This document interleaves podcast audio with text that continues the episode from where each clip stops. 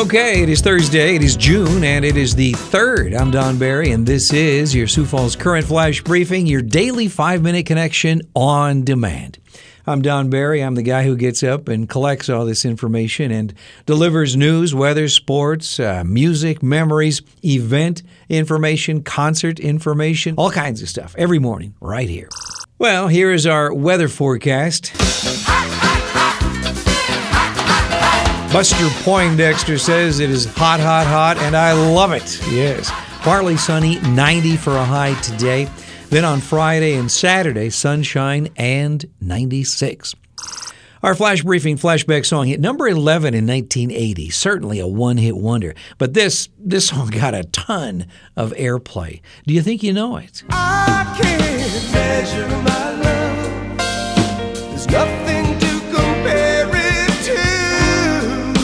You know how this works. I will play this song in its entirety at the end of our flash briefing.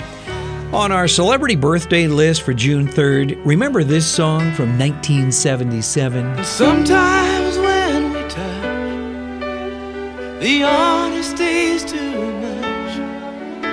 And I have to close my eyes and hide. Yeah, this is Dan Hill, a top 10 song from 1977, Sometimes When We Touch. Dan Hill is 67 today. Suzi Quatro is 71. Anderson Cooper is 54 today. And golfer Hale Irwin is 76. Looking back on this day in history for June 3rd, in 1967, on this day, this song went to uh, number one.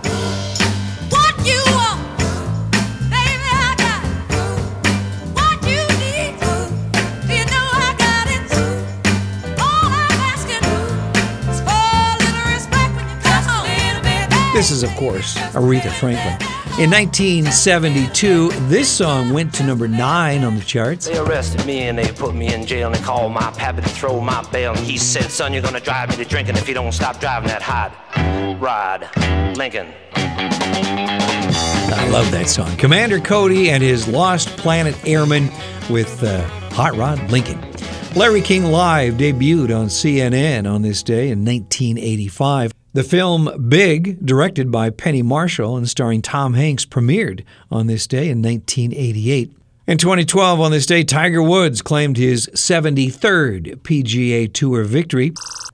In the national headlines, President Joe Biden yesterday declared June a national month of action to mobilize even more Americans to get vaccinated by July 4th in order to enjoy what he called a summer of freedom.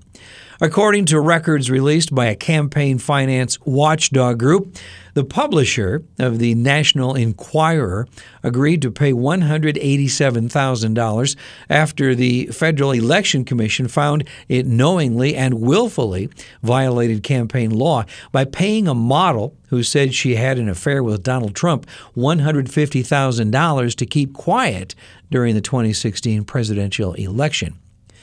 According to Fox Sports, Coach K will be calling it quits.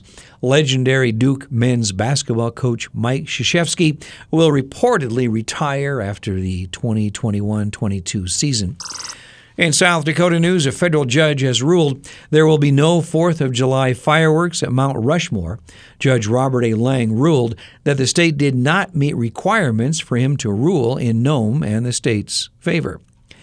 Did you hear that motorized foot scooters may be available in downtown Sioux Falls? Yeah, next week, the Sioux Falls City Council will hear a second reading on a proposed ordinance to allow these scooters. According to the State Department of Health, there were 36 new COVID 19 cases in South Dakota yesterday. 41 people are currently hospitalized, and the death toll remains at 2,019. The Sioux Falls Canaries will have a uh, home stand here this Friday, Saturday, and Sunday. A great time to get out and uh, enjoy the warm weather and some uh, good baseball. Our quote for the day is from Steve Martin A day without sunshine is like night. I'm Don Barry. Thank you for checking in today. Our flash briefing flashback song is from 1980. This is Benny Mardones and Into the Night. She's just 16 years old. Leave her alone, they said.